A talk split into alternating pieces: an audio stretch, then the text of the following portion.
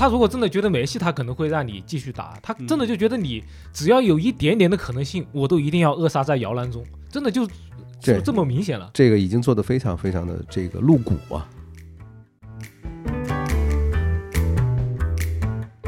你不会产生更多的愤怒的原因，是因为他们已经把自己所有的下限都已经刷过一次。刷过一次之后呢，非常拙劣的剧集呢，他一一个一而再再而三的播，播到最后你就觉得这个拙劣的剧集都没有新鲜感。怎么样在使大家得到一个普惠的青训的情况下面，怎么样又保留他的个性？我觉得这应该是接下来要探讨的一个话题。当然，跟咱们中国可能中国是普惠都没有做好，就基本功都没做好，就这个个性就是另外另外一回事了。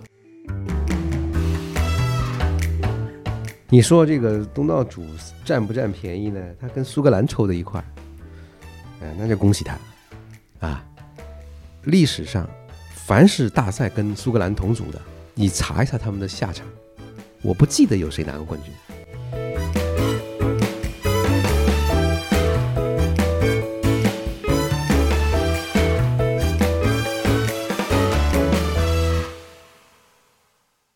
好的，各位好，欢迎来到本期的足球第一视角，我是马克新。今天我们的二位嘉宾是骆明老师、林良峰老师，二位好。各位网友，大家好，我是骆明。大家好，我林良峰。嗯。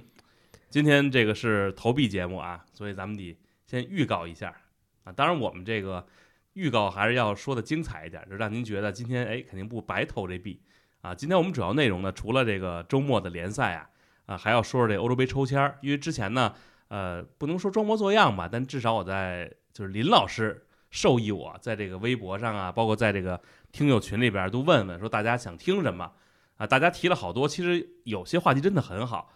但主要我觉得就是可能不太有时效性。另外呢，大家比较集中的就是想听这个欧洲杯抽签儿。其实我们当时在这个自己体坛家上也是有这个叫什么呃欧洲杯的这个解签儿。但今天呢，我觉得可以听听二位老师的一个意见。另外呢，还有包括我们的这个 U 十七的世界杯，因为之前我说是世青赛，大家说这应该算世少赛。我觉得确实啊，这个十八岁以前这个应该算世少赛，可能更贴切一些。另外还有五大联赛。我觉得本来其实想从欧洲杯啊，或者说这个呃曼联的比赛说起，就大家呢可能每次都投诉啊，这不能是曼联第一视角。